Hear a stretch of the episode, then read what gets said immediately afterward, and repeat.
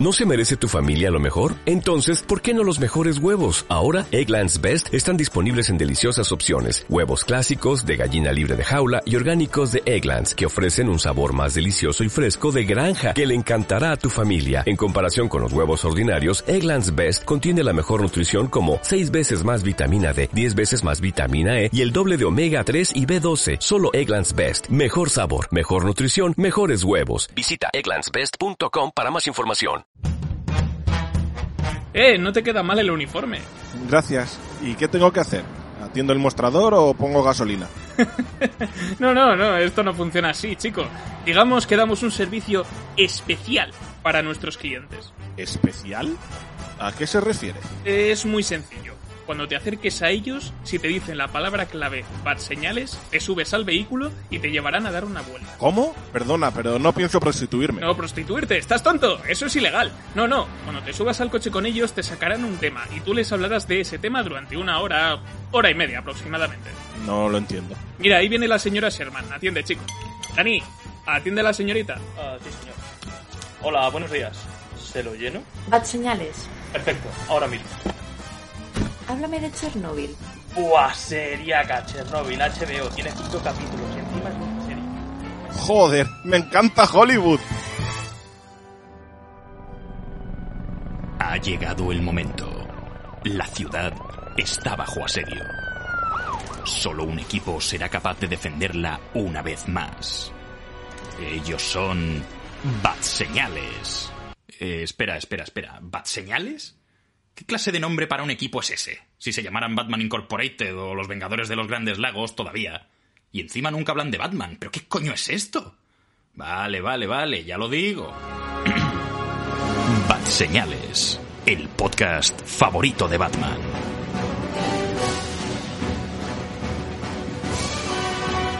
Hola y muy buenas a todos y bienvenidos a Bat Señales. Estáis escuchando el podcast favorito de Batman. Yo soy Manuel de Frutos. Tal vez me recuerden con películas como Vivancos 2 y 3 o Destino Final, el musical.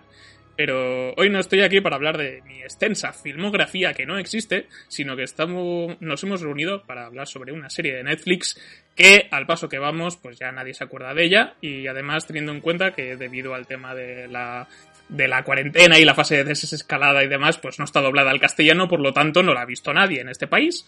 Así que vamos a hacer un podcast con 10 escuchas, seguramente. Eso es ahí. Fue. la, actitud se lo lleva todo el, el crossover de- que hicimos el- la semana pasada. Bueno, vamos a hablar de Hollywood, serie creada por Ryan Murphy, miniserie concretamente, y para ello cuento con el actor secundario Sul. ¿Cómo estás? Encantado de estar aquí con vosotros en esta gala maravillosa de los Oscars. También contamos con nuestro aspirante a estrella, Juanga. ¿Cómo estás? Hola, pues muy contento. Por fin le habéis dado la oportunidad a que un chico negro como yo participe en Bat Espera, no he dicho nada. Y en último lugar tenemos a la pareja de moda del universo de Hollywood. ¿Cómo estáis, Dani Vero? Buenas noches. Bien.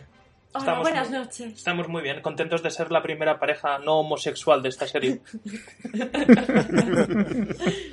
Vamos a seguir la estructura de ya que viene siendo habitual en, este, en estos programas. Como la serie es bastante reciente, haremos una primera parte sin spoilers, con un poco impresiones generales. Y después ya iremos ahondando en, en la parte con spoilers, en aspectos concretos de, de esta serie.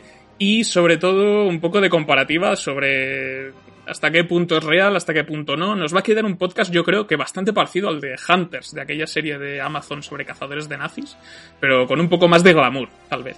Así que esto es Bad Señales, este es nuestro podcast dedicado a Hollywood, así que dentro música de lanzarse al estrellato o desde la H de- del cartel, no estoy seguro.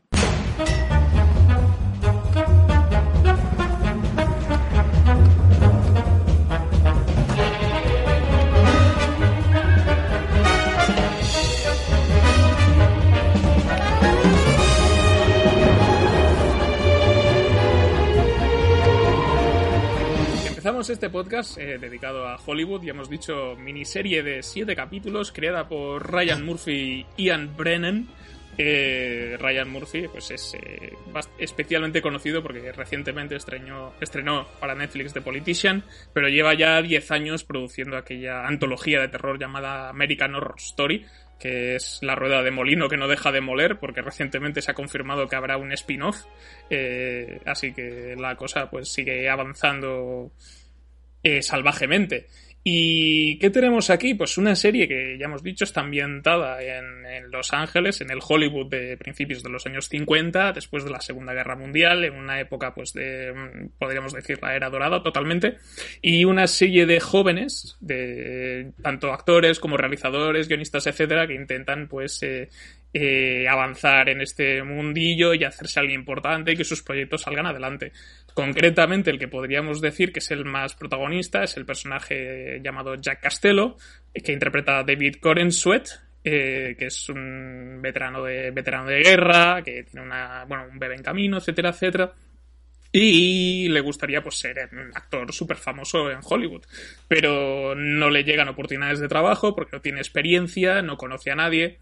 Así que no le queda más remedio que buscar un trabajo pues normal, entre comillas. Conoce a Ernie West, eh, que lleva una, una gasolinera, pero la gasolinera tiene servicios especiales, entre comillas, porque todos los empleados son, se podría decir que se dedican a la prostitución. Si dicen cada vez que algún cliente le dice que quiere ir a Dreamland, pues el empleado se mete dentro y, y surge la magia.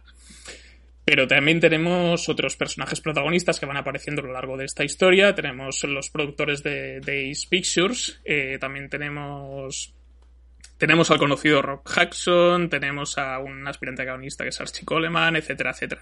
Todos estos se acaban juntando y se acaban uniendo pues por cuestiones del destino y porque quieren darle la vuelta al universo, al, mundo de Hollywood y todas las complicaciones que se les ponen por delante. Así que nada, chicos, yo creo que no voy a explicar mucho más sobre de qué va esta serie, creo que he tenido suficiente con esto. Así que vamos a hacer una primera ronda porque las cosas están un poco divididas y me gustaría saber qué opináis todos.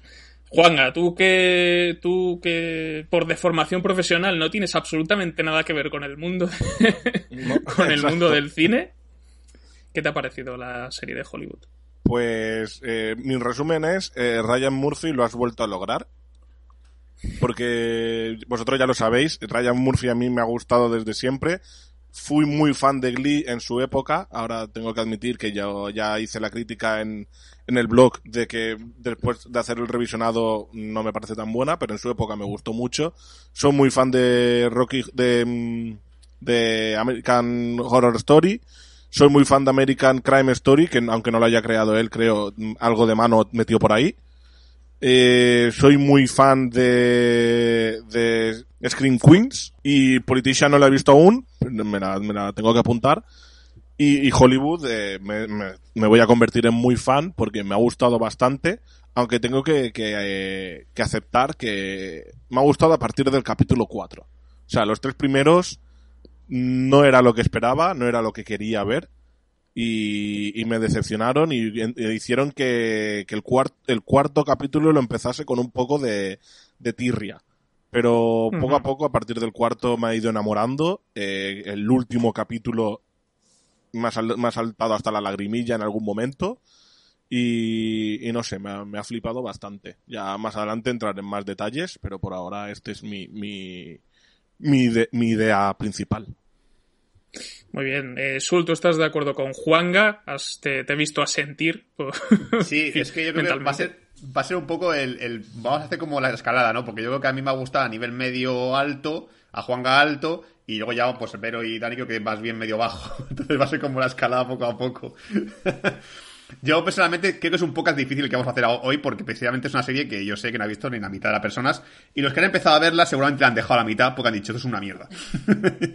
han visto el primer y segundo episodio han dicho esto no es para mí, ni siquiera, encima ni siquiera está doblado porque sé que en España mucha gente la ve dobladas y, y además es un, un piloto que empieza muy mal. Empieza muy mal porque el protagonista no tiene un carisma, tiene carisma cero.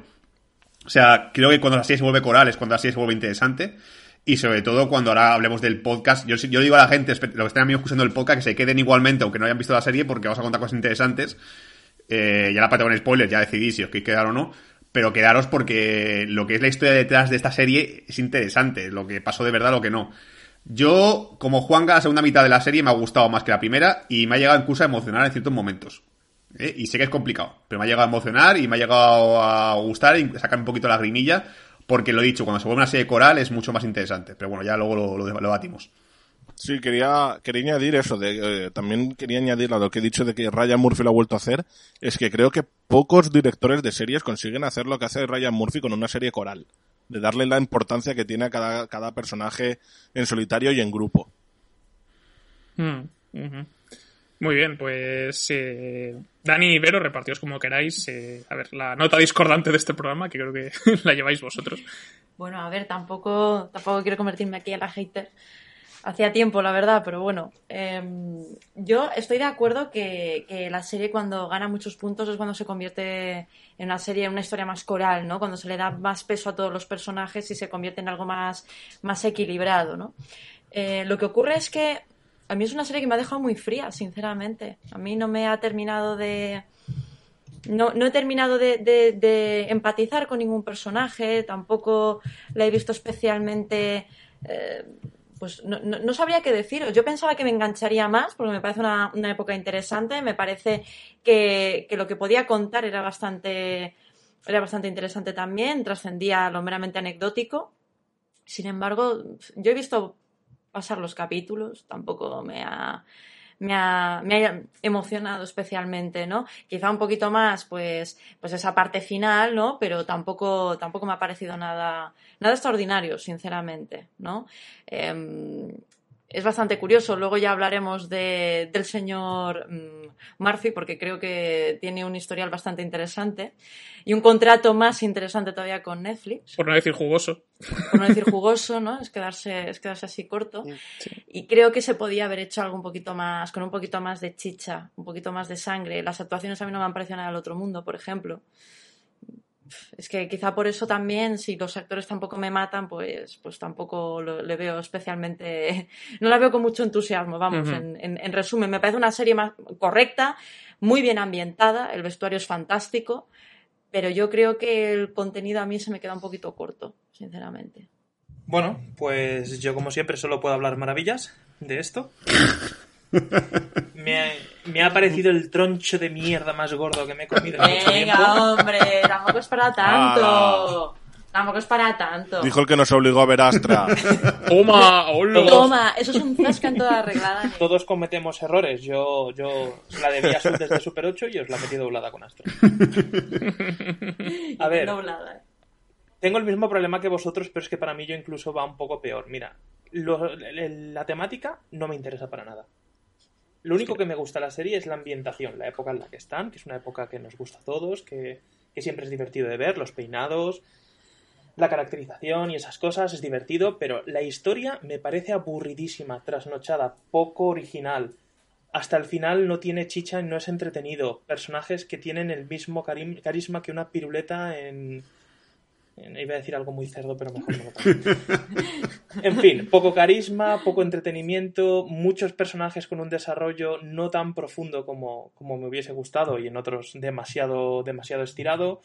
Uh, una serie que se me ha hecho eterna, larga y, en fin, tedioso, muy tedioso. No, no, no se la recomendaría ni a mi peor enemigo, no, no la veáis, si podéis evitarlo. La cuarentena es larga, pero más larga se hace la serie, chicos. Jolines. Vamos a tener pelea sí. aquí, Dani y yo. Va, va yo lucharé porque sangrante. la gente quiera verla.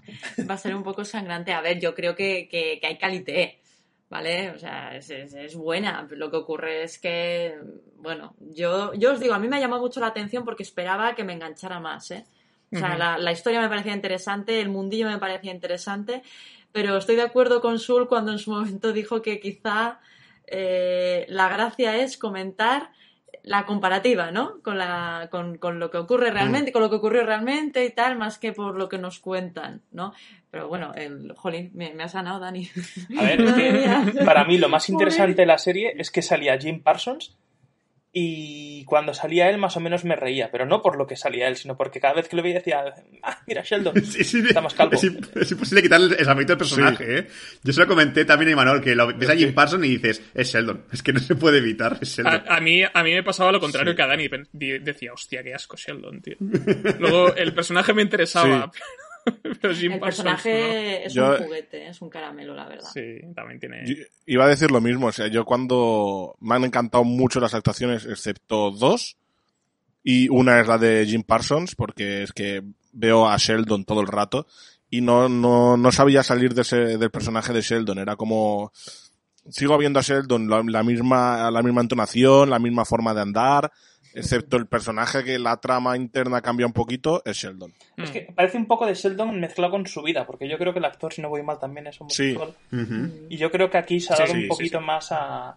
Es decir, yo veo diferencias. Yo aquí, a diferencia de Juanga, veo una diferencia abismal entre lo que es Jim Parsons haciendo de, de Henry Wilson como haciendo como, como hacía de, de- de Sheldon Cooper. Yo no veo, no veo al mismo personaje. Esto ya creo que es fallo de los espectadores, que nos pasa cuando vemos a alguien durante tantísimos años interpretando un mismo rol, verlo de repente en otra cosa. Yo, por ejemplo, me pasó con Harry Potter. Yo cuando, cuando a Daniel Radcliffe, creo que se llama, le, le Sí. vi en La Mujer de Negro, Mm. la peli era de terror, pero yo me reía todo el tiempo diciendo, venga, Harry, suelta una bala cadabra. No, nos, pasó a, nos pasó a todos. No. Es que el, Personajes que no es que estén encasillados, sino que tantos años haciendo un mismo personaje es inevitable. Es más, llega un punto en el que ya no dices la No, película de bueno. Radcliffe, dices la película de Harry Potter. Dices, Ana, el, el- el de Harry Potter. Ana, Sí. el Frodo. Sí. ¿Sale Frodo en esta película? Sí, Claro, la, encasillado la- ya. la forma de promocionar Guns Akimbo, que salió hace poco en Amazon, es mira Harry Potter con pistolas pegadas a las manos. O sea, Es frustrante. Pues a mí todo lo contrario. De hecho, quería comentarlo. O sea, depende mucho del personaje. Porque, por ejemplo, yo vi Guns Akimbo y es verdad que empecé pensando de, mira, Harry Potter con pistolas en las manos, pero a medida que iba avanzando la película no vi a Harry Potter por ningún lado. Aquí yo creo que si, si sacan más temporadas, eh, si el personaje sigue con escrito tal y como está, voy a seguir viendo a Sheldon. Bueno, en un principio es, no es- una miniserie en un principio, ¿eh? Es una No- miniserie. sí, sí, sí, no. En principio se acaba la historia y ya está, no hay más. El, el final parece muy abierto, pero afortunadamente acaba Juanga. Otra cosa es que les den por hacer un. Ryan Murphy, que es hacer una antología, pero, pero en principio no se contempla. Y a mí, a mí en el caso de Ra- Daniel Radcliffe me pasa que se ha alejado mucho de lo que hacía en Harry Potter, entonces ya lo he visto, no solo en Guns Akimbo, sino también en Miracle Workers, hace un papel totalmente diferente. Ahora le va lo de hacer de rarito, de rarito nervioso y me hace mucha gracia. Pero en el caso de Jim Parsons es que lo tengo, es que no sé, hay algo en su cara que y como tiene siempre el mismo tono, tiene el mismo tono de voz que Sheldon, también Claro. me, me retrotrae mucho. Supongo que es eso que, que Es el tema registros, ¿no? Lo que hemos hablado muchas veces. Cuando una Sí. persona tiene un único registro, es más fácil relacionarlo a una Hmm. única serie o, personaje. Mm. Claro, es que como a Jim Parsons tampoco lo he visto en muchas más cosas, no, no lo he visto en otro registro. Aquí tiene un registro parecido, pero el personaje me parece interesante. Mm. Y en el caso de, de Hollywood, eh, a mí, por ejemplo, yo estaba un poco igual que vosotros al principio. En el primer episodio creo que el problema lo tenemos con Jack Castello, ¿no? Que es, es, un, es un poco flipado. O sea, como protagonista no acaba de funcionar. A mí me funciona más eh, a lo largo de la serie porque creo que tiene un arco de personaje interesante. Y luego van añadiendo más personajes, más personajes, más personajes. Y a mí la serie me ha parecido muy dinámica. Creo que es por el tema, creo que es una mezcla entre montaje, música. Eh, tiene y eso mm, van- cuando cada vez se unen más personajes y la cosa va saltando de un lado a otro. Y a mí los capítulos se me acababan haciendo cortos. O sea no igual los dos primeros tal vez no pero el tercero me gustó bastante sobre todo me emocioné mucho. Porque es sobre todo en cuanto aparece el personaje de Archie y Rock Hudson que ya hablaremos también del tema de Rock Hudson, eh, que son los, son los personajes que quizá me interesaban más. Y luego también creo que sobre todo los veteranos de, de la serie. O sea, el- todo el tema de la producción de, de, Ace, de, Sí. de Ace Studios con, con Dick Samuels y, y la... ahora no me sale el personaje de... Bueno, el tema de Ellen Kincaid y... Y, y, la, y, to- y, y Abby Samberg, que es la, la mujer que vemos al principio y demás. Todos estos personajes son los que más me hacían gracia. Y al final he disfrutado bastante la serie, sobre todo por, por esto, porque el tema de la edad dorada de Hollywood ya lo hemos hablado alguna vez, que, que a mí me, me llama especialmente. Así que, por lo general, a mí Hollywood no me ha parecido una serie fabulosa por este tema del arranque, pero me parece, ahí me, yo la he disfrutado mucho. No sé qué pasa este 2020, que estamos a mitad de mayo, y en 2019 yo ya llevaba cuatro series favoritas. Está la cosa. Venga. Venga, ¿dónde están? Sí, sí, la ¿Dónde están los pepinos? Sí, y más, y Sí. más, más crudo lo tendremos, ¿no? A partir de ahora. Sí, es que es encima es eso, ¿no? Es lo que So- preocupa. Es otro tema, es otro tema. A ver si tenemos más suerte en la segunda mitad de año. Pero bueno, Sí. no sé si queréis concretar alguna cosa más sin spoilers antes de, de ahondar en, en cosas concretas y si os ha quedado algo en el tintero. Sí. Una pequeña, y así aprovechamos para hacer introducción a spoilers, porque tiene un pequeño spoiler, pero creo que no, no se consideraría así, porque a lo mejor es el hecho de que o convenza a la gente de verla o convenza a la gente de no verla. Y es el, hecho de por qué nos ha gustado tan poco la primera parte, los primeros tres capítulos, y por qué nos ha gustado tanto la segunda parte. Y es que, desde mi punto de vista, los, los tres primeros capítulos, la serie se llama Hollywood, y los tres primeros capítulos te muestran más un tema de prostitución y un personaje que no tiene mucha carisma, al menos allí. Y a, mí eso es lo que me ha tirado para atrás. Lo donde me ha convencido ha sido a partir del cuarto que sí que se mete ya dentro de, del mundo Hollywood, del mundo producción, mundo cine, mundo actuación y todo eso. Entonces, ahí yo creo que es donde tiene su, su repunte. Y, ¿Y qué es el mundo Hollywood? Que no prostitución y...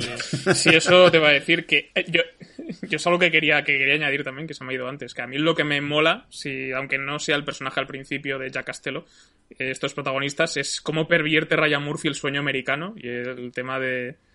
De mira qué bonito es Hollywood, chúpamela. yo creo que es básicamente el resumen del capítulo. Pero me quería referir a que, que, Hollywood, el mundo de Hollywood que te quieren enseñar aquí es el mundo del cine. Hmm. Claro que dentro del cine, sobre todo en esa época, está la prostitución, está, bueno, no tanto la prostitución, sino el, el venderte para conseguir lo que querías, el, el que abusen de poder para, para que tú tengas que un, un papel en una película o algo. Sí, claro que está, pero me gusta cómo lo van mostrando a partir del cuarto capítulo, que te lo muestran en, en depende de qué momentos. Es que el, del primer al tercer capítulo es constantemente eh, Dreamland, mm. básicamente. Sí, es que yo creo que sobre todo, lo que se comenté Manuel cuando vi el primer episodio, hay una cosa que para mí eh, está mal hecho en el primer capítulo, es que tú no puedes empatizar con un protagonista, que en este caso Jack Castelo, que eh, se hace prostituto y engaña a su mujer. Porque realmente tú, como persona que, que, en un principio es una persona decente, ves eso y dices, vaya hijo de puta, o sea, es una mala persona, es una mala persona porque engaña a su mujer, no se lo dice además, solo porque él quiere ser actor, porque realmente él dice, no, es por cuidar a mi familia, pero realmente hay un sentimiento egocéntrico en él. Él lo hace porque quiere ser actor. O sea, y quiere ganar pasta y quiere estar en Hollywood. Porque si no te vas a otra ciudad a vivir, te vas en el campo y mantienes a tu mujer también igual. No tienes falta que ser actor sí o sí. Entonces ya empiezas la serie en plan, uy, qué mal me cae este tío. ¿Vale? Y ves que todo tipo se centra un poquito en el personaje este, como pasa en Hollywood, y a ti te da igual, porque realmente el personaje de Jack Castello te importa un pito. Ya hay un punto en el que dices, es que me da igual si te va bien o te va mal. O sea, me da igual. Claro, luego cuando dices tú en episodio de A3 y 4 empieza el tema de la película, el tema de, de hacer una película que a mí personalmente, a nivel nostálgico, me recordaba un poco al Séquito. Que el Séquito es una serie que dentro de cabe pues tiene, tiene mucha polémica, pero a mí, por ejemplo, el Séquito lo que más me gustaba era la parte de vamos a hacer una película, a ver cómo funciona esto. Que era como, wow, soy, quiero hacer una película y te tengo un guion. Eh, no, no, te va a comprar un productor si no haces tal cosa antes. Luego también es verdad que la visión que tiene Ryan Murphy de Hollywood es una versión la que insulta a Hollywood, pero también la ve como muy complacida, porque lo que luego la parte spoiler lo hablaremos, pero lo que pasa en la, en la serie, a nivel de final y tal, eso en la vida hoy en día se vería. O sea, es tan mágico y tan, tan idílico que parece una película Disney, que es como en plan, no, no, sí, sí, todo súper guay y súper... No, no, y sobre todo menos en aquella época, que eso ya es jodido. Sí, sí. Yo, yo ya lo comenté por el grupo de WhatsApp, eh, nada de lo que pasa en esta película, desde la primera frase que hay en torno al cine, pasa en la vida. Sí, sí. No sé si os acordáis la frase, que ya, la, ya ahora cuando entremos en, en spoilers ya la... Bueno, hay, alguna, algunas cosas que, igual sí, porque ya Castelo lo que mola es que se va, va, escalando puestos, pues haciendo favores sexuales a la gente. Yo eso me lo creo. Es lo que más me creo de la serie. Sí, sí, totalmente. Y, y, Rock Hudson también, en la historia de Rock Hudson. Sí, ahí hasta cierto punto también. Y ya esto lo iremos concretando, que es, la, es una parte bastante divertida, ¿no? Que es como, que fue el ciclo parecido al de Hunters, ¿no? Que he comentado antes, que yo veía algo que pasaba en la serie, lo buscaba en internet y decía, mira, mira, Azul, es verdad, es verdad. yo, por desgracia, he, visto la serie con, todo el tiempo con IMB de la mano, porque claro, no va un actor y yo decía, tengo que saber si, si se parece al actor de verdad o si es un actor de verdad. Y a veces sí acertaba y a veces era un actor que, que era de verdad de aquella época y otras veces no. O sea, se lo habían inventado. No existía ni ese productor, ni ese director, ni nada. Ya como, joder. Entonces, mm. hay un, poco que, un poquito de rabia que te da un poquito hacer esto de jugar todo el tiempo a realidad y ficción todo el rato. Porque realmente haces que si, si parte es ficción y parte realidad, pervierte la realidad. Entonces llega un punto en el que cuando Manuel pasaba un enlace decía, ah, coño, que esto es cierto, que esto ha pasado de verdad. O sea, y el primer ejemplo, lo podemos decir ya porque lo hemos mencionado en la sinopsis, la gasolinera esta existió de verdad. O sea, no, no es coña, pasó de verdad. Sí, luego lo concretaremos. Pero ese es, eh, yo creo que también el tema de lo que dice Sul, de que no se corresponda con la realidad, también yo creo que cuadra un poco con el mensaje que quiere que da la serie y que, es un tema que aborda que aborda en algunos personajes que lo comentan y todo, ¿no? Que, el, poder que tiene el cine de afectar a las personas. O sea, yo creo que es lo que intenta hacer esta serie, que te puede gustar más o menos, ¿no? Y es son muchas de las quejas que han venido por, por el tema de... E, que creo que vienen en ese sentido, pero si hubiese avanzado de una forma más realista, yo creo que se contradeciría en cuanto a lo que quiere explicar esta serie. Creo. Pero eso ya... Sí, yo creo que es lo original, ¿no? Al final. Que, que, la idea, que yo creo que todo el mundo se espera un poquito más de, de, crudeza. Yo, por ejemplo, tengo que reconocer que también me espera un poco más de, yo también. Mm. Sobre todo al final, y luego cuando ves el qué bonito sería así, ¿no? porque, porque esa es la idea. Entonces dices, bueno, pues oye, pues es original, ¿no? Porque al final te acabas saturando de, de, tanto de tanto acercamiento a la realidad, de, de, querer siempre contar las cosas exactamente como son. Y, bueno, sí, sí que tengo que reconocer que, que, es un enfoque bastante interesante el que nos propone Ryan Murphy aquí, ¿no? Eso sí que lo tengo que reconocer. El problema que yo le veo a esta serie es eso, que es un avance muy lento con unos personajes que son poco carismáticos al principio y los que son más carismáticos igual tienen poco, poco diálogo, poco, poco peso en la pantalla al principio. Yo antes de añadir nada más, pasaría directamente por mi parte con spoilers porque si no ya nos metemos demasiado. Sí, sí.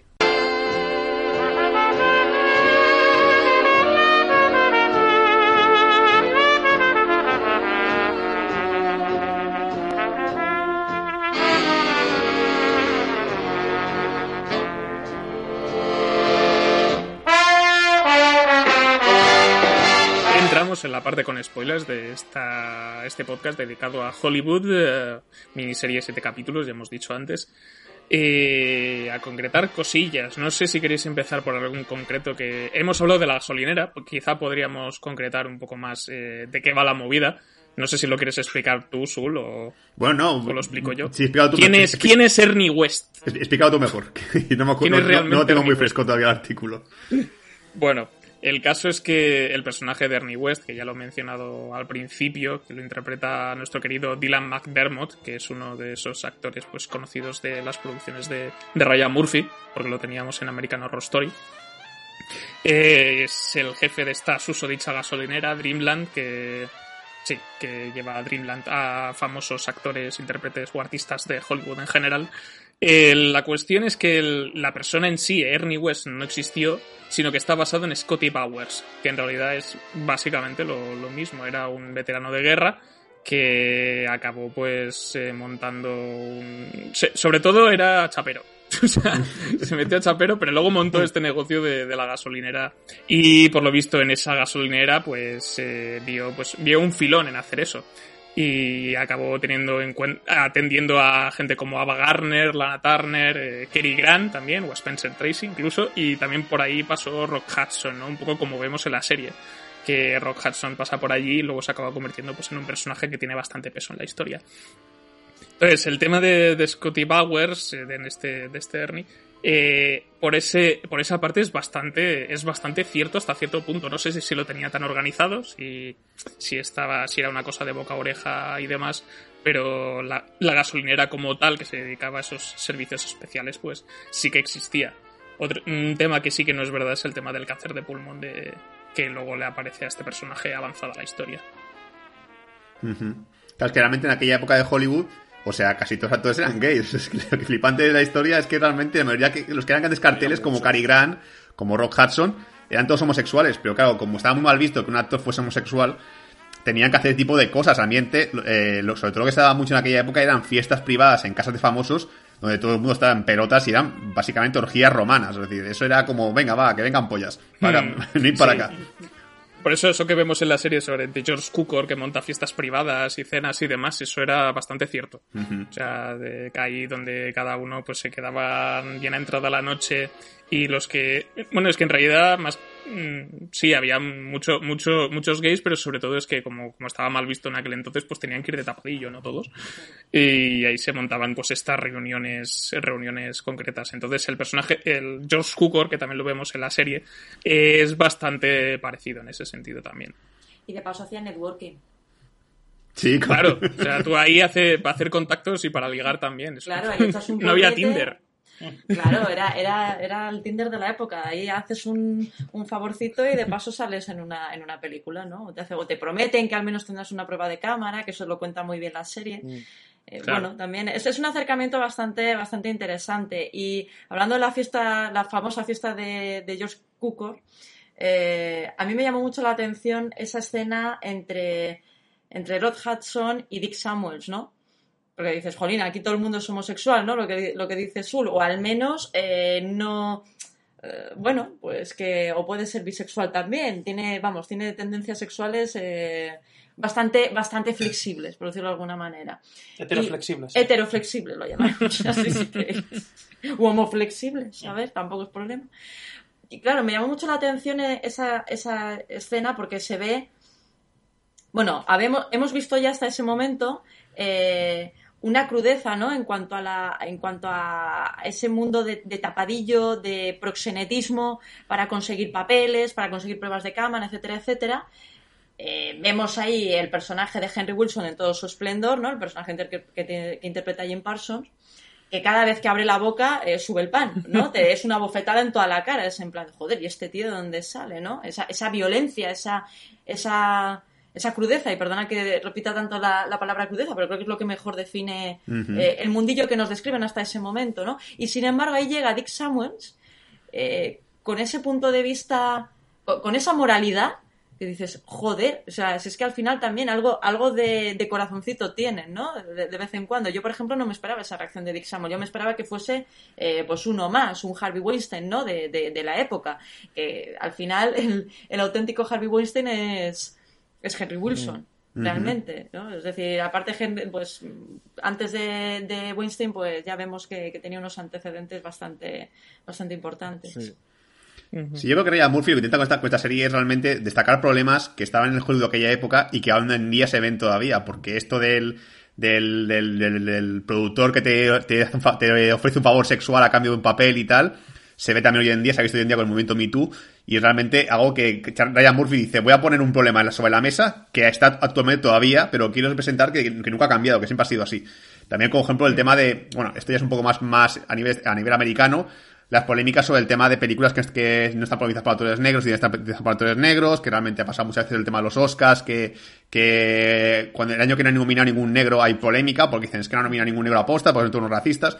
Realmente hay como siempre esas, esas movidas que siempre se repiten cada, eh, cada año, cuando sobre todo cuando son caras de premios y temas de cine, y Ryan Murphy dice, mira, que para que veáis que esto ocurrió igualmente antes. Entonces yo creo que era una especie como de fantasía absoluta, porque es absoluta, de que en aquella época alguien decidió dar un paso hacia movimientos LGTBs y movimientos de tema racial y dijo, vamos a hacer una película protagonizada por una mujer negra y vamos a hacer una película escrita por un, guionista gay.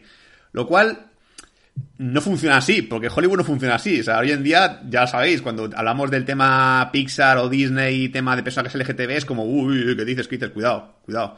No lo metemos ahora.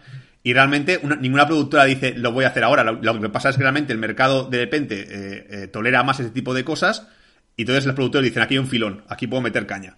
Y aquí cuando hace las películas, pero no, no, no funciona al revés, no funciona un productor dice, ah, que hace una película LGTB porque quiero reivindicar algo. No, no, al revés no. Funciona en plan, veo que la sociedad acepta cosas que no son normales eh, y hago la película representando ello. Eso, eso, ese, momen- ese momento en concreto. Pero bueno, ya está, lo que hay. Yo creo que esta serie lo que muestra es de tales polvos vienen estos lodos, ¿no?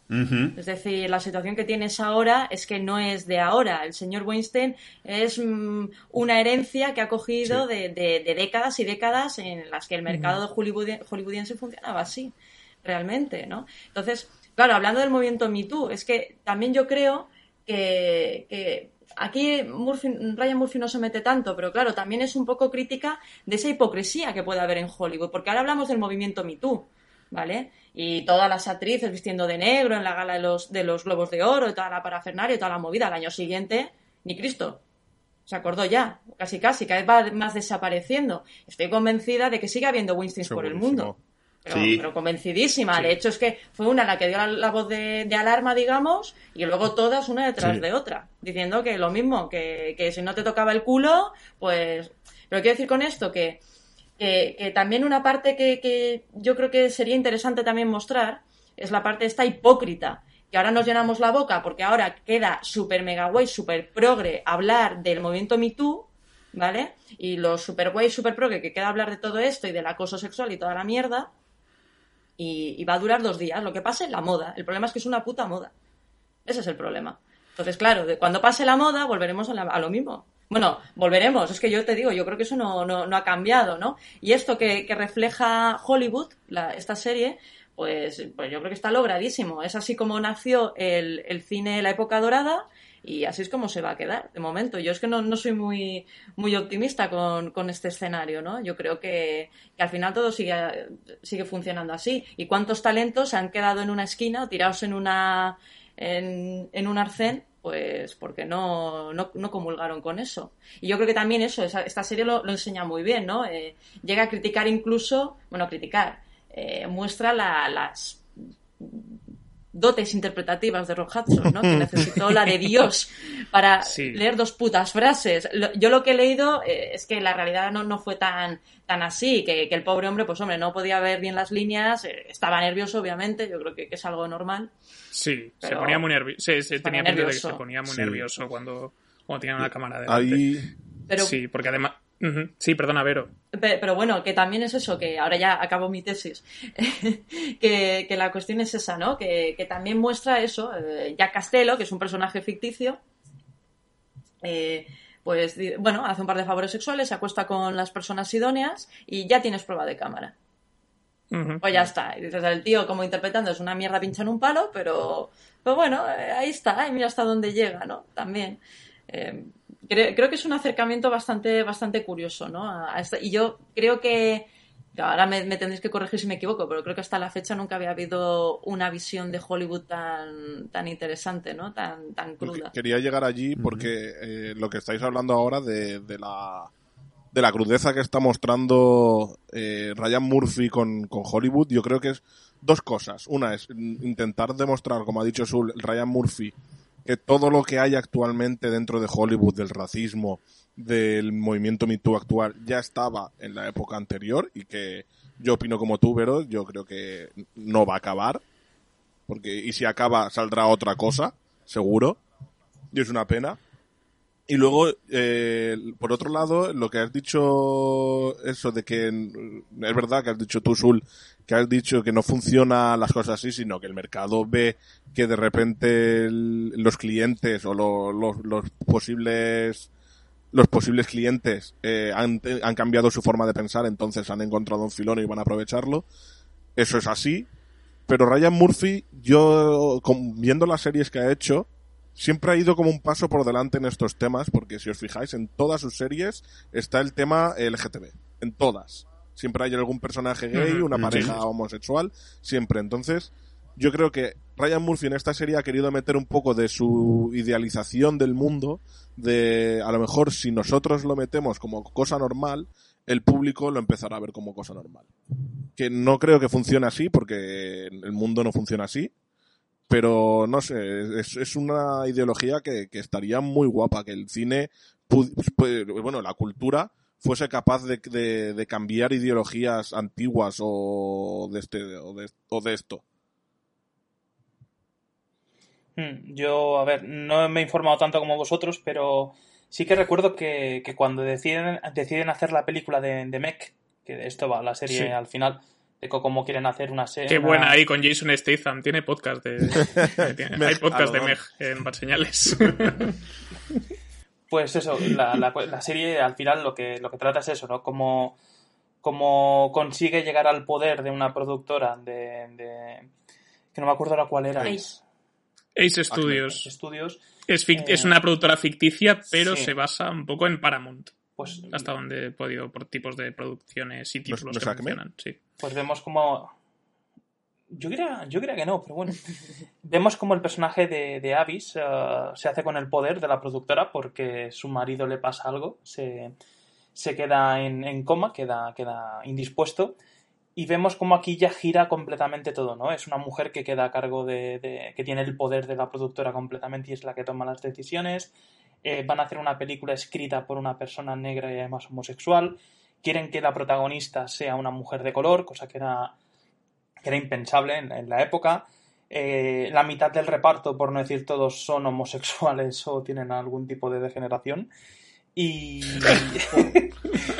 vemos. No, pero a ver, es, a donde quiero ir, es donde quiero ir. Estamos con la mentalidad de la época. Todos los que me estén escuchando, que, que sepan que voy con la mentalidad de la época.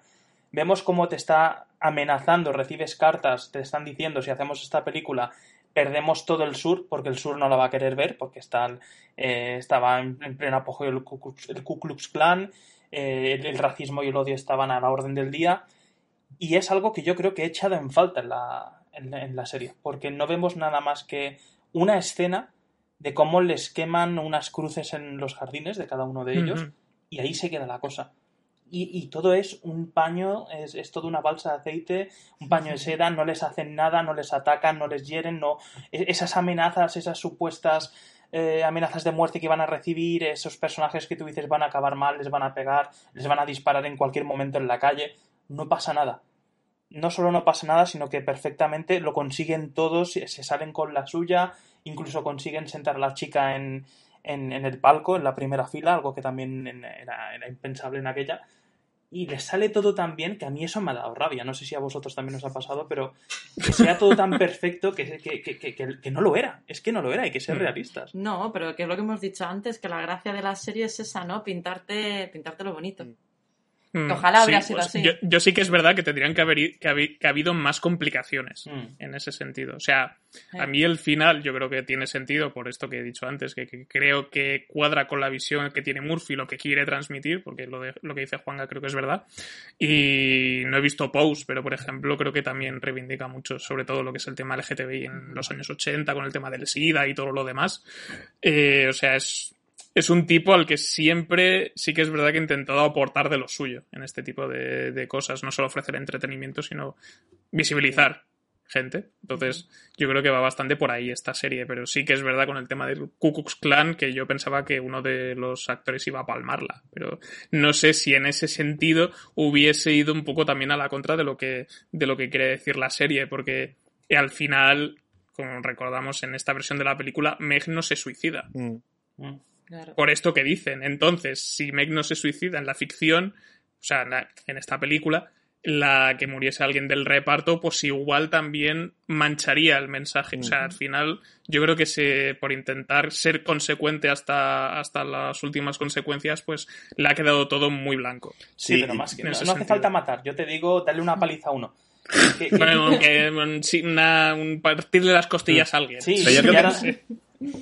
Yo creo que Ryan Murphy no, hace eso porque, lo que quiere es que realmente muestre un mensaje que es, si seguís adelante este tipo de movimientos no va a pasar nada. Es decir, que habrá mucha amenaza porque siempre las hay y luego no pasa nada. Yo también tengo, mejor la visión también muy blanca de Ryan Murphy, de, este señor, de que si por ejemplo algún día se hace una película de Pixar con un personaje LGTB, que algo se ha reivindicado mucho, o de Disney, por ejemplo, Claro que habrá protestas, claro, que va a haber gente que se va a quejar, va a haber gente, va a haber con, con pancartas y todo el tema, pero la película va a ser un éxito, porque sí o sí, la gente va a querer ver por curiosidad qué está pasando. Es decir, eh, aunque, aunque es en contra. Frozen ya para eso, ¿no?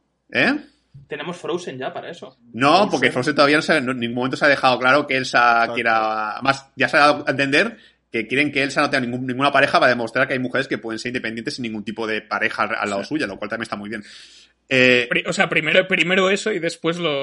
otro.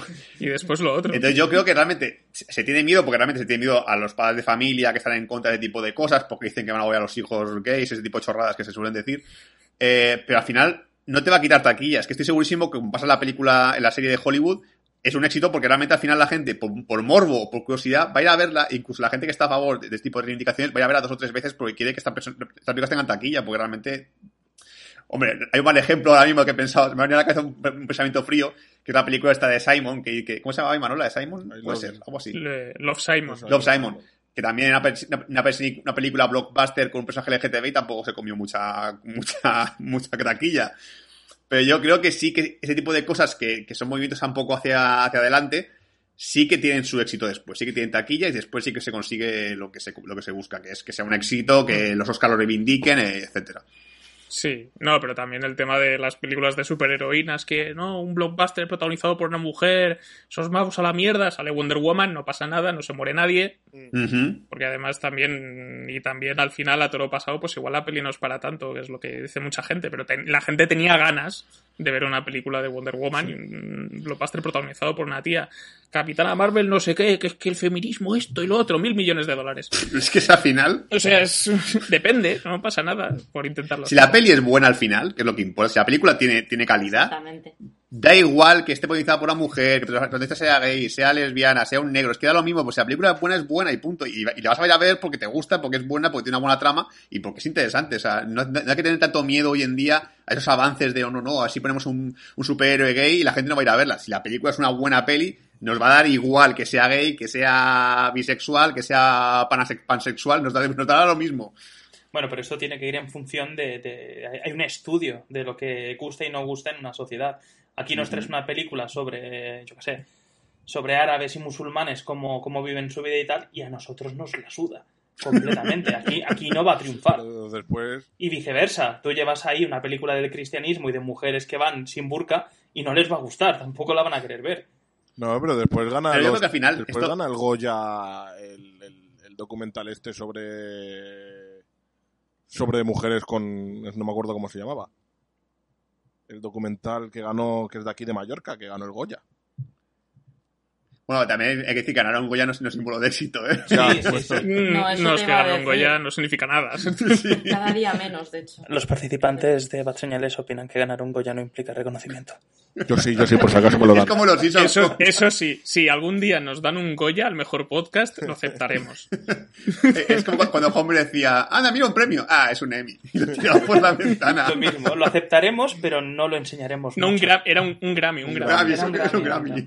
Yo solo hay, hay, hay, que quería poner una pega a la ideología de, de Ryan Murphy, a ese mundo idílico. Y es la frase que, que, que he comentado antes, que la puse por el WhatsApp, que es la primera frase, frase que dicen en el mundo cine, que es cuando están todo el mundo haciendo cola porque están eligiendo un montón de extras en las puertas de Ace y los van a elegir cada día diferentes, no sé qué. Y se presenta Castelo allí y le dice, le dice que quiere, que él lo haría muy bien para un personaje del oeste o un personaje de, de soldado y le responden de, ¿Tienes experiencia? No, no tengo. Guapo sin experiencia, no vas a conseguir nada. Una mierda. Es lo que se consigue aquí. o sea, hay pues, mil ejemplos de guapos sin experiencia que han llegado a ser Dios en el cine. Mm, claro. Yo creo que es para bajarle los humos y luego y luego que se dé cuenta de que, de que en realidad lo de guapo con experiencia es por un tema de favores, pero la imagen que quieren dar es que no es así. Pero sí es así. Igual es por esto. Es que encima, el personaje de Castel es un personaje que a mí personalmente me tiene muy confundido, porque luego al final se ve como un buenazo, pero un buenazo a nivel extremo, decir, guay, es que, es que hay mujer la quería, digo, pues si la quiere no la engañes, hijo de puta. no, es que estoy enamorado y de repente llega la otra actriz y es como en plan de, ah, también estoy enamorado de ti locamente. Es como, pero tío, tú, eres un flipado de la vida. O sea, a ti te gusta cualquier cosa, te enganchas a cualquier mujer y dices, ah, mi favorita ahora mismo. Pero si puedo engañarte, te engaño, ¿eh? Pero es mi favorita. Hombre, no jodas, tío. Hombre, esto queda claro cuando Henry Wilson le pregunta, ¿no? Cuando le está haciendo eh, la entrevista y le dice, ¿pero tú has sido infiel a tu mujer alguna vez? Y dice, bueno, una vez, allá en la guerra. Pero no cuenta porque era con una francesa y tú, ah, bueno. ah, bueno, si francesa, no pasa no cuenta, vale. Otra cosa curiosa que eh, quiero mencionar, y Manuel, antes de, de, interrumpirte mucho más, es otra cosa que le dije a Vero, que no sé si os habéis fijado que a la gasolinera, a Dreamland, solo iban tíos y tías que estaban buenísimos y una vieja. yo se lo dije a ella, yo, me hago puto y me toca la clientela que le toca a Jack Castello y mucho no me quejo. Porque excepto la vieja que le da el papel, hay un par de escenas que está con jovencitas que están de muy buen ver. Sí, sí, la... Que no tiene sentido, porque está claro que... que, La ayudante de producción eh, eh, está, está. Sí. Pero qué necesidad, es decir, yo entiendo que si eres homosexual y estás en esa época, pues obviamente tienes que ir a estos sitios porque no encontrarás nada mejor o o igual hay... de tapadillo. Sí, tienes que ir de, tapadillo, sabes que ahí hay, hay, calidad, hay, hay, buen género y tal. pero, pero una chica que es guapa, que, que está buena, que tiene un buen trabajo y tal, ¿qué necesidad tiene de ir a un lugar de estos? pues igual, igual es por morbo también, ¿no? un empleado de la gasolinera. Es, es, una cuestión, también es un tema de poder, ¿no? que entra aquí sí, a lo mejor también, sí, en, aquella época, ¿no? Que tenemos el típico marido de los años 50 que le pone los cuernos a su mujer todas las semanas y luego no se acuesta con su esposa, pues y ya también estará, se sentirá sola o yo qué sé, pueden haber muchas variables aquí. Pero a nivel de proporción hombres-mujeres, pues el de hombres es bastante más grande por este tema que hemos dicho también de que um, homosexuales dentro del armario y demás en ese sentido, pero bueno, que la posibilidad es así. El tema de Henry Wilson, que también quería concretar alguna cosa, porque hasta cierto punto todo, todo, casi todo lo de personajes es cierto en la vida real, y además existió también, ya lo hemos dicho. Eh, también fue agente de Rock Hudson, eh, lo convirtió en la estrella que fue, eh, dejó de ser su agente en el año 66, y este señor pues murió alcoholizado y arruinado en los años 90. Pero no cambió y no se arrepintió de nada. Ah. O sea, sigue siendo un cerdo de toda la vida. Más que más, aparte de Rob Hanson, también le tenía martirizado a Cary, Grant, si no me equivoco también. A Cary Grant también. Lo tenía un poco machacado. Que yo lo de Rob Hanson tengo que decirlo. Yo he visto el de Rob Hanson cuando era más joven, he visto la trilogía que hizo con, con Doris Day y no es tan mal actor. O sea, aquí lo ponen como si fuese la mierda, pero en plan horrible. y, yo lo he visto actuar. Sí. A no ser que haya, pero el tema... que, diga frase y haga corte, frase y corte para que no se te que usar el papel, en general yo lo he visto actuar muy bien. No, que se toca el tema también de que tienen que, en la prueba de cámara, que tiene que repetir muchas veces la misma toma y demás, pues se lo olvidan las frases, esto que ha dicho Vero antes. Eh, está basado en una situación real, en un rodaje que, estaba haciendo Rock Hudson, tengo aquí los números, a ver si lo concreto, pero creo que eran... 38. Eh, según ¿Qué? 38 tomas, creo que necesito. 38 tomas, sí, sí. Eh, en el rodaje de Escuadrón de Combate. Joder. En las, en las primeras pelis que, que hacía o la primera, no me acuerdo muy bien. Y es eso, que muy bueno no era, eso dicen muchos, y sobre todo también yo recuerdo una anécdota que decían que siempre, creo que muchas veces o casi siempre tiene algo en las manos. Ah. ¿A qué me recuerda? Tommy Wiseau. I did not. No, no, hacía nada con las manos y estaba muy rígido. Ah. Creo que era por esto. Y le ponían siempre algo en las manos. Otra cosa que le ponían las manos a veces. es que es maravilloso eso, ¿eh? También. Y el tema, y luego también cómo cambia el final del, personaje, que aquí le, juntan con Archie, que hasta donde yo sé es un personaje ficticio.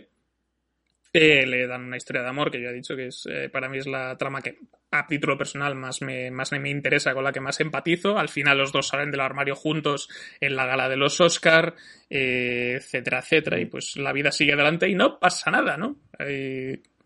Quejas y demás, pero tampoco es eh, un gran problema.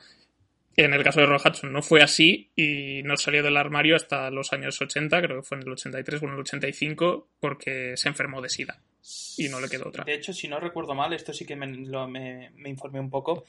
Eh, Henry Wilson le, le, hizo casarse con su secretaria mm. para cubrir la homosexualidad. Sí.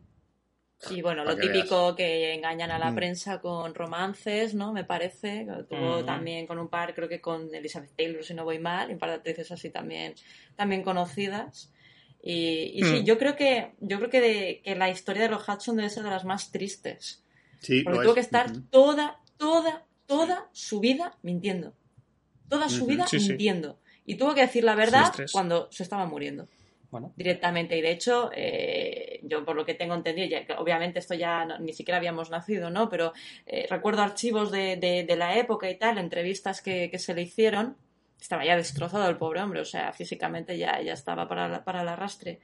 Y, y recuerdo que haber leído que fue un trauma también para la sociedad, porque creo que fue la primera toma de contacto de la sociedad con lo que realmente era, eh, era el SIDA, ¿no? Que bueno, ya, se le asociaba siempre pues a, homosexuales, por desgracia, y, se quedó con ese estigma. Y, la, y esa salida del armario Rock Hudson, a la vez que pues confesaba estar enfermo de SIDA, pues fue el primer batacazo y la primera bofetada que, de realidad, ¿no? Con la que se encontró la, la, sociedad. De, claro, de tener a un galán de Hollywood que nos está diciendo que por su conducta desviada, ¿vale? Entre comillas, lo de conducta desviada, ya me entendéis, pues ha acabado enfermo y, bueno, de hecho es que se murió en el mismo año 85, ¿no?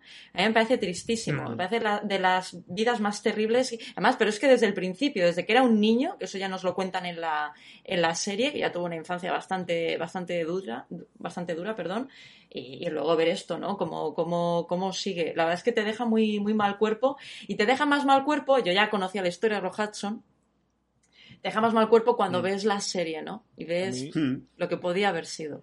Te, deja un poco así. Si, si, ya conocías la historia de antemano, ya te deja un poco con ese mal cuerpo. Dices, ostras, tú, eh, qué, qué, pena, ¿no? Qué mm. pena. Ojalá, ojalá hubiese tenido ese, esa alternativa. Esa alternativa, hombre. viendo cómo tenía que vivir, era buen mentiroso, o, era actor o era político, pero era honrado. Así que no... no... podía ser político. A mí lo que me, parece interesante de este tema es que en, esa época había mucha fama de que actores ah, penosos. Había muchos actores penosos. De hecho, hay una anécdota que me encanta de un actor de esa época que hacía, se especializaba en westerns, que le hicieron una entrevista y le dijeron, porque él siempre iba diciendo que era un actor muy malo. No me acuerdo el nombre, pero me acuerdo de la anécdota siempre iba diciendo que era un actor muy malo. Y le hicieron una entrevista y le dijeron, pero usted por qué dice que, es un actor muy malo? Y contestó, hombre, tengo 19 películas que lo demuestran. o sea, ya había la, fama allí de que había actores penosos, pero por, por, lo que te muestran en la serie, de o son guapos en pantalla, o se han follado a la persona que tenían que follar, han triunfado. Sí, mira, hablando así ahora de, de otros personajes y tal, un secundario que yo quería, quería mencionar porque me parece interesante, que es Queen Latifa, que hace el personaje de Haiti McDaniel, que fue la primera mujer eh, de color en ganar un Oscar en la historia, si no voy mal, eh, que es la que le da los consejos a Camille, a, la protagonista de la película de Meg, eh, que también es la chica de color, que no se deje pisotear como, como cedió ella, que eran otros tiempos y hay que hacer algo para avanzar, para, para conseguir que la sociedad te acepte, porque por mucho que cada vez sean más aceptados, si sigues poniendo los mismos límites después, no avanzas, realmente no hay ningún cambio. Y vemos como aquí lo consigue, como aquí se le da la oportunidad de avanzar un poco a la sociedad. Creo que uno de los momentos también bastante realistas, entre comillas, que tiene la serie, es, ese, es esa conversación que tienen ellas dos, que tienen Haiti McDaniel y, Camille en un restaurante, y donde pues, eh, pues le cuenta lo que, lo que ocurrió realmente después de, ganar el Oscar, ¿no? Eh, que, dijo, hombre, mm, yo, yo, me esperaba, pues eso, eh, ganas el Oscar y tal, parece que he vencido, ¿no? Porque ya, ya tuvo problemas hasta en la propia ceremonia, que creo que esto lo, esto por lo visto, creo que es cierto lo que cuentan en la serie, ¿no? Que por desgracia eh, la tuvieron en una sala aparte y fueron tan hipócritas que hasta que no supieron que había ganado, pues pues no le dejaron entrar, ¿no? O sea, tremendo. Imagínate hasta dónde llega, hasta dónde llegaba esa, esa discriminación. Y yo creo que es un momento bastante realista, bastante en plan, jolines, pues vaya baño de realidad, cuando dice, hombre, yo pensaba que, viene a decir que yo pensaba que les había ganado, ¿no? He ganado un Oscar, no puedo ganar un premio mayor en la industria del cine. Me llamarán para hacer más Me llamarán para hacer más películas, aquí ya todo viene para arriba y sin embargo, pues sigue haciendo papeles de, pues de sirvienta, tonta o, esclava o papelitos así que estaban destinados pues a la población de, raza negra, ¿no? Yo creo que también es una anécdota bastante, bastante triste y, bastante, bastante para recordar.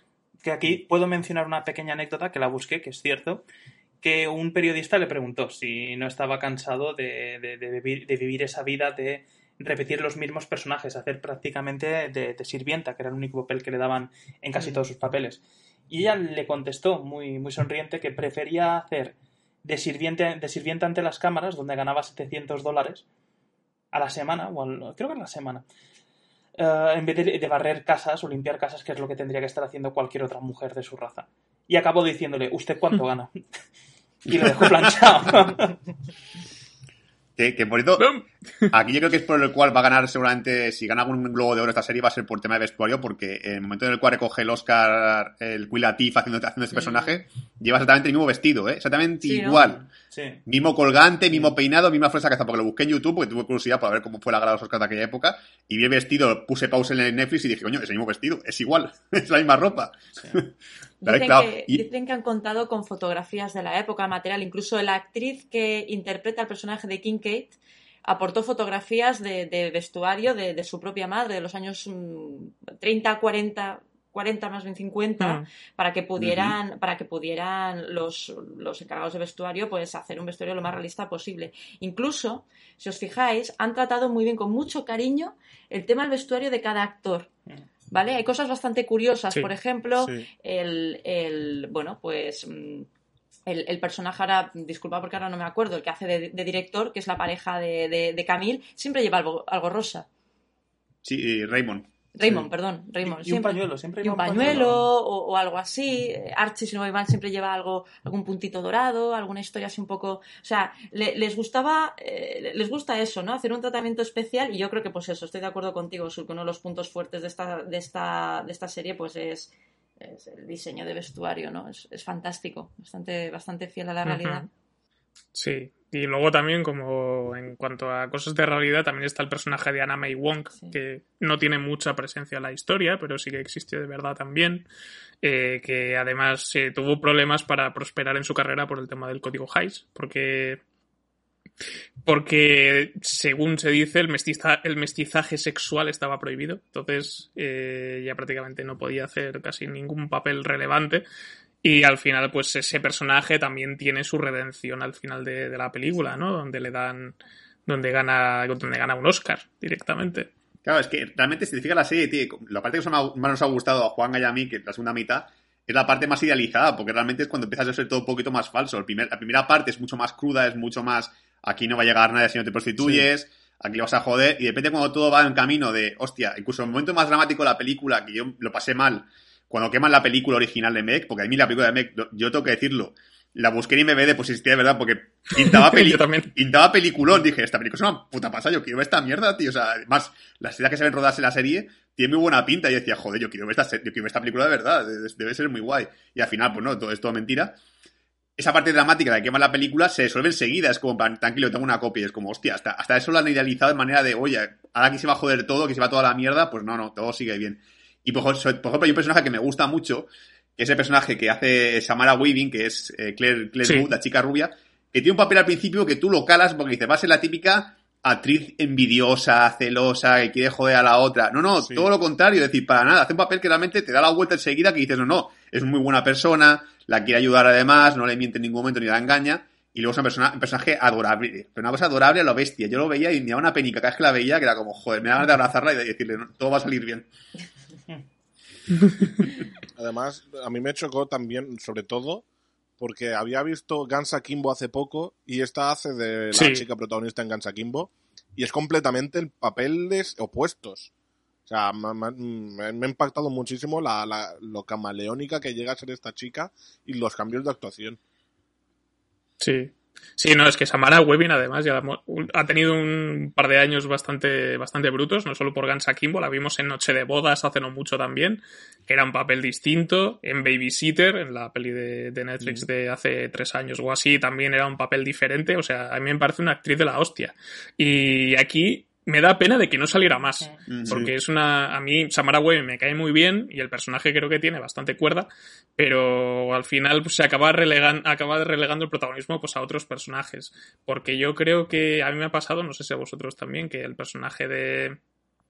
de. lo diré, de Washington, de Camille Washington, al principio no me interesaba demasiado. Mm. Y luego ya, según con el tema del rodaje de la peli, la tía tiene un poco más de calado y un poco más de chicha, pero yo aún así no sé si es por la actriz o que al personaje le falta una vuelta, pero no, me acabo de convencer del todo. Sí, a mí hay algo que también me falla un poco en Camille y, no sé por qué, si, si se llegara a continuar eh, esta serie, que no, no creemos porque es miniserie, pero si hubiese segunda temporada, como te dejan así un poquito abierto el final, creo que es un personaje al que acabaríamos odiando, porque parece ya que se le sube un poquillo, ya va algo subidita el personaje al principio, siendo lo que es en esa época, y parece que como se le sube un poquito más eh, al, ganar el Oscar, al, al, conseguir ser la primera mujer negra en conseguir un papel principal.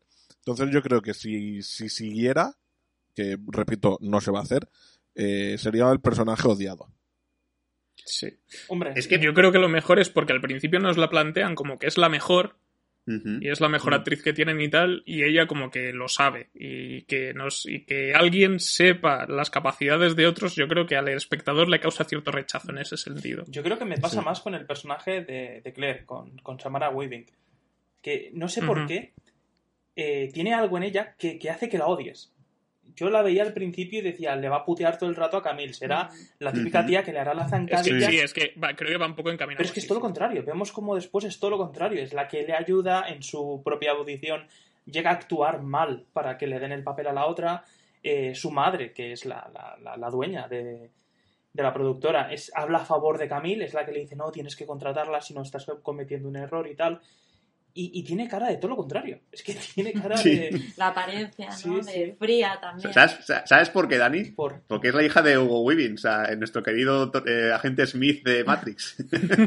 tiene la misma cara que su oh. padre, es cara de capullo, de hijo puta. Sí, pero. Sí, tú, tú, oyes a Hugo Weaving, tú lo ves en El Señor de los Anillos y dices, este va a matar a todos los hobbits, pero no. Este es Sauron disfrazado. es buena persona, en el fondo.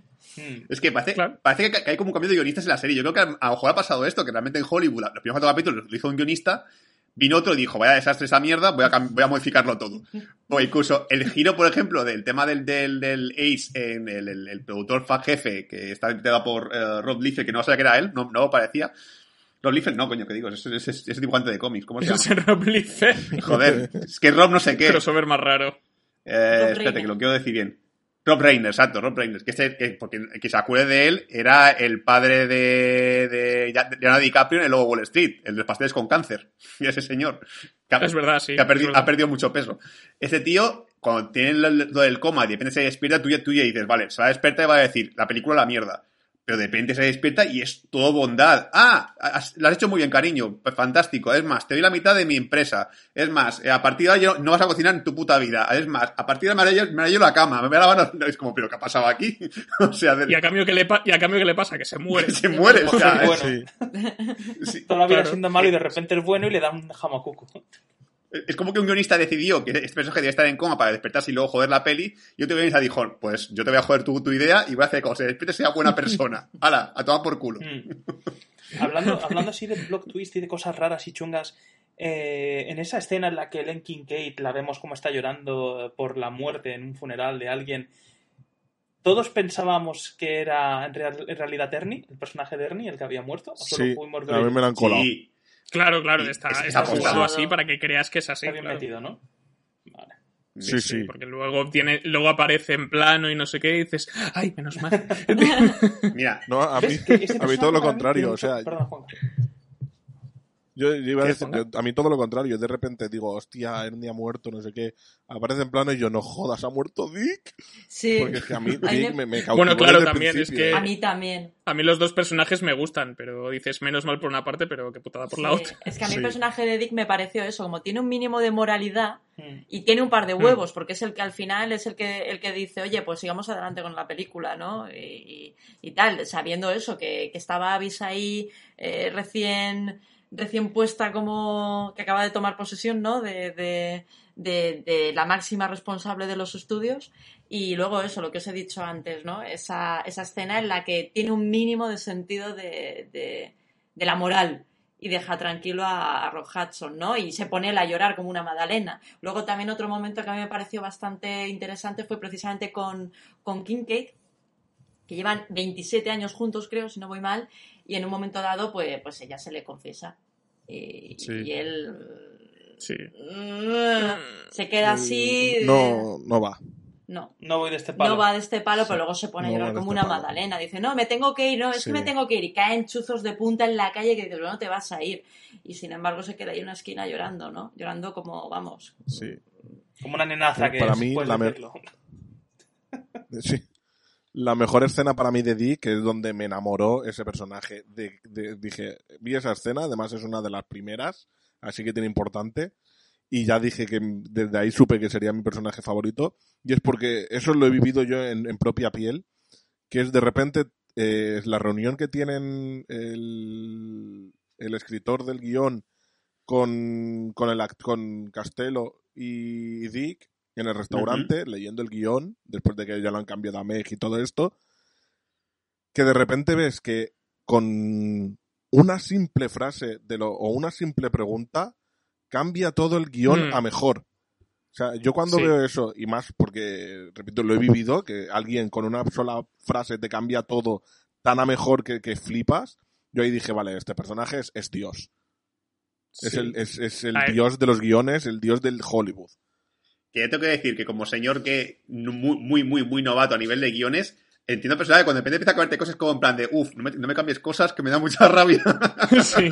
No, es que además las preguntas, la pregunta que le hace Dick Samuels, yo la que le dice, porque que que no me acuerdo ahora exactamente qué le preguntaba, que, que qué significa, o sea, que, que- que quería contar con la película o no sé qué y demás. O sea, y, y Dick Samuels hace las típicas preguntas que a mí me hacían en clase cuando estudiaba y era como, ¡qué hijos de puta! si es que además es verdad, si es que tienes Sí, que sí. saberlo. A ver, me encanta la reacción porque creo que la última pregunta es eh, ¿qué- qué- qué- ¿por qué se suicida o algo así? No sé qué. Y de repente le dice, le- y de repente empieza a narrar él y dice, claro, porque es una historia de una mujer blanca, no sé qué. Y ves que los dos reaccionan en plan de, ostras, que ahora es negra, claro, ahora lo veo. Y es como, Dios, pero ¿cómo, ¿cómo alguien puede lograr eso con una puta frase? Que aún así, a mí me gustaba mucho más el final del suicidio, ¿eh? El final de la película con suicidio me parecía mucho más guay que el final de, no, no, al final baja del, del letrero y no pasa nada. A mí me gustaba más el hasta- dramático. Pero hasta qué punto tienes razón eso, de que tú enseñas eso ahora en ese mundo, de que la negra no lo consigue, entonces se suicida, entonces estás diciendo a todo el mundo que es negro, que tiene que luchar por conseguirlo, que no, que no, se, que no luche, que se rinda. Entonces el cambio Claro. lo veo muy lógico. Sí, sí, ya, pero a mí como, como persona que es espectador de cine diría, yo quiero el final dramático, yo quiero el final Claro. de, que te cabrea, dices, Pero porque eres, bla- pero porque eres blanco, quieres que la negra muera. que no, joder, que me da igual si es negra o blanca, si es que me da lo mismo. Mira, otro, otro personaje Sí. más, y ya acabo con esto de personaje que cambian de repente de golpe, que otro giro que también, que no sé, yo creo que no son giros o lo he dicho, es un cambio de guionista. Ese personaje que hace eh, Mia Sorbino, que es la, la, aman- Sí. la amante de Ace, que a mí una escena que no sé por qué me emocionó. Y también es verdad que ya lo dije en otros podcasts que estoy muy sensible últimamente. Me, y casi, casi- cualquier vida me hace llorar. o sea, no sé por qué. Pero el momento en el cual la, la otra le va a decir, mira, yo estoy con tu marido, te, te engañé con él, Ah, sí. eh, Sí, si me es quieres pedir, ¿eh? despídeme. Y ves que finalmente a ella le dan un papel y se emociona en plan de, ¿me vas a dar un papel a mí después de lo que ha pasado? Sí, sí, porque yo creo que, que es una buena actriz y lo vas a hacer muy bien y te toca ser, tener presencia y es como, yo estaba ahí en plan de, pobrecita, tío. O sea, que alguien se levante y dé un abrazo aquí en esta serie, joder. Ahora que se ha prohibido dar abrazos, hay que dar más abrazos en las series, que se puede hacer. Digitalmente se puede hacer, joder.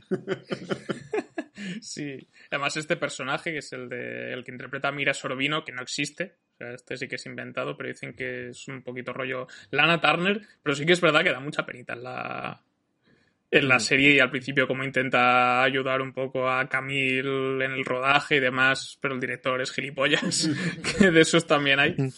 Y también el tema de, de- de lo que se. de la película, la de Meg, que se iba a llamar Peg, que está basada en una historia real también, que es la de Peg and Whistle, que como comentan en la. ya lo comentan en la serie, que era una actriz británica que llegó a Hollywood para intentar triunfar y tal, y se tiró de. desde la H de- del cartel de Hollywoodland. Esto es totalmente cierto. Y. Pero sí que es verdad que cuando hacen lo del tema del cambio y si lo llamamos Meg, así podemos poner a Camille y no sé qué, y tiene sentido. Y dices, pues.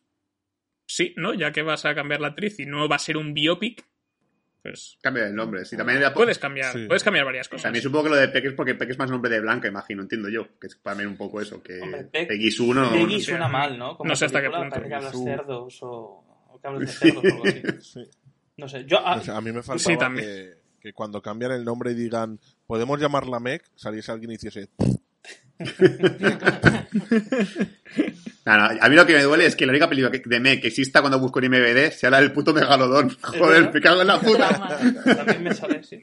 A ver, yo voy a acabar por mi parte. pero bueno, a ti te, Voy a ti te gustará la de Megalodón. Ay, perdón. Sí, yo, yo acabo diciendo dos cosas solo. Uno, que además de odiar la serie, odio el opening. Me parece, me parece asqueroso, me parece... Asqueroso. Sí, es que no tiene ningún sentido. Los ves todos subiendo la- las letras de- del cartel de, Es una metáfora. No, no me gustó, se me hacía largo. De hecho, me Eso cabreé poco mucho.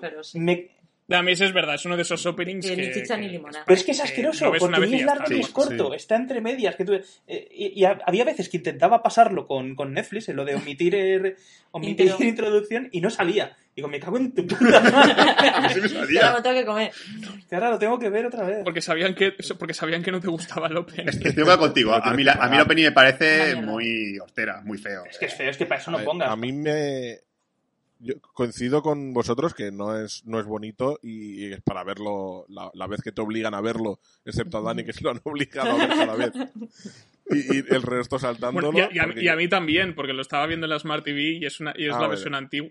Tengo una versión antigua y no tiene lo de omitir. No, pues yo te- yo tengo la moderna, openings de todas las series Yo de tengo la- a mí sí me ha gustado el hecho de que, de, como el mensaje que te enseñan, que es un poco el mensaje que, de la serie, que ves a, lo- a todos los protagonistas ayudándose a escalar la, a Ho- el Hollywood. Entonces ves lo- los protagonistas claro. entre ellos, que se, bueno, en la realidad ya te digo yo que los actores, en cuanto puedan, se van a pisar y si van a caer de abajo, que caigan de cabeza. Eso ya te lo digo yo, que, que el mundo Es una así. buena intro esa, esa intro, con Sí. pistolas y lanzas, Pero- intentando empujar a los demás. ¡Tú, cállate, hijo de puta! Como le pisa los Pero dedos a otro la que está ideología de... Sí, Pero aquí desde la ideología de, de, de Murphy, sí que es Sí. un poco la intro que merece esta serie, de los, los protagonistas ayudándose Mm. a escalar dentro de la H que representa Hollywood. Sí. Porque es lo que van haciendo, se van ayudando Nada, entre ellos. Nada, Juan, Claire, la... Claire hace el casting mala aposta para ayudar a, a, a Washington. eh, Rock, dentro de su naividad, eh, no se enfada por perder el papel frente a Castelo. Entonces se van ayudando unos a Nada, otros. Juanga. Entonces- el- eh, Dentro de lo malo que puede llegar a ser el intro, tiene su sentido. Y porque Rock es tontito en la serie también. Sí, normal que no sí. se ¿Qué te digo? Tendría que haber pasado lo mismo que en la peli, cuando todos los actores están encima de las letras, que saltasen todos. Bueno, yo creo que cuando alguien ve esa serie y diga, ah, mira, el mundo de Hollywood es muy amable, se ayudan entre ellos. Cuando llegue a un casting verá qué divertido es Sí, el mundo sí. de Hollywood. Y tanto. Vale, y la segunda cosa que yo quería decir, yo- que es mi actor fa- favorito de, de toda la serie y el, el- el único al que ha aguantado y el que ha conseguido que siga viendo esta serie, el personaje de Ernie. Para mí es el único que tiene carisma de toda la... O el que más carisma tiene. Venga, lo dejaré así porque sé que algunos también tienen. Venga. Pero para mí el Qué personaje de el Ernie cabrón, es el eh. que- Qué guapo es, hijo puta. Es que es- no sé si es el mostacho, no sé qué es. Si me recuerda a Imanol, pero tiene algo que me, que me gustaba mucho. Yo creo que, yo creo que es porque. es porque somos la misma persona. Se basaron en mí también. Yo tengo una gasolinera.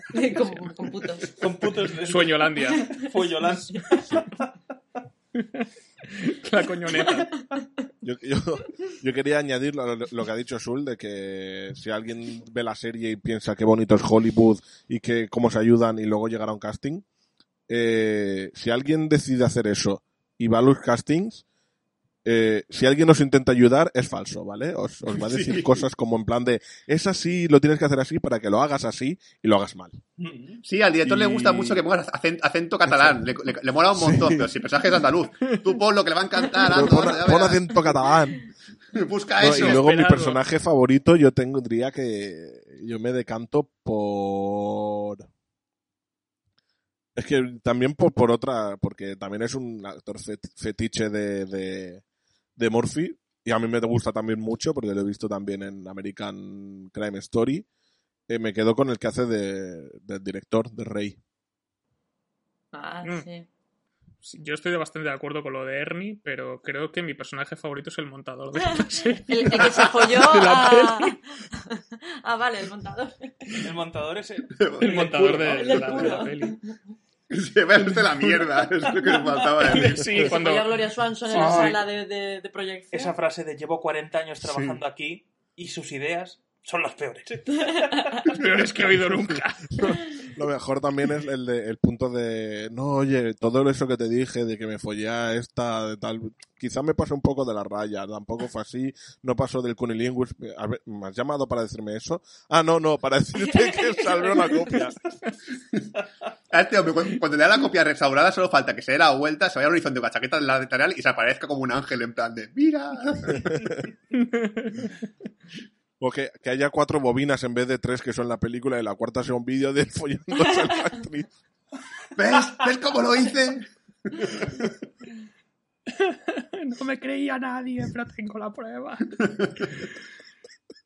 ¿Alguna cosa más que queráis destacar? No. No la veáis. Muy bien.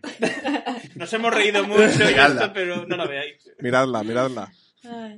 Esperada, esperada que esté doblada al castellano. Exacto, esperada que la saquen en Blu-ray en versión caja metálica y entonces ya la compráis. Sí. bueno, pues esto ha sido todo en Bad Señales, este capítulo dedicado a la miniserie Hollywood. Esperemos que os la hayáis pasado bien.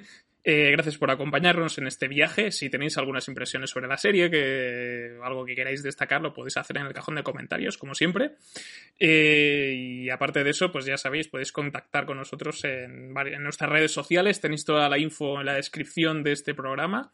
Y para la semana que viene tenemos otra serie, si no voy mal, eh, con rayas blancas. Eh, pasos de cebra. De la casa de papel. pasos de cebra, efectivamente. de cómo cruzar la calle, que llevamos mucho tiempo dentro de casa y ya no nos acordamos. Eh, White Lines, no, nueva serie para Netflix en la que me han dicho que sale Juanga, pero como te hayan quitado del corte final, se va a cancelar el programa. me va a dar mucha rabia como me hayan quitado. o, va, a ser un ranteo de, de sobre eso. Mi, papel y aparición es bastante cortita. De, de hecho, solo es un capítulo y no, no es todo el capítulo. Y como me hayan quitado, va a ser como en serio, hijos de puta. Mira, si, te han quitado al menos, como se ha grabado mayor que la serie, podemos decir, eso no es Valdemosa. eso no es, eso no es ah, te lo digo yo. Eso, eso ya digo, ya, ya advierto, ya hago spoiler de que lo vamos a decir mucho, porque la serie está rodada en Mallorca, Ibiza y no sé dónde más, pero todo supuestamente es Ibiza. Entonces, hay ah, muchos pueblos de Mallorca que supuestamente son Ibiza y es como, eso no ah. es Ibiza. Ah, mira, la, catedral de Ibiza, la catedral famosa de Ibiza, la, enorme. De hecho, la escena en la que estoy yo supuestamente es Ibiza y ya te digo yo que no he pisado Ibiza todavía en mi vida.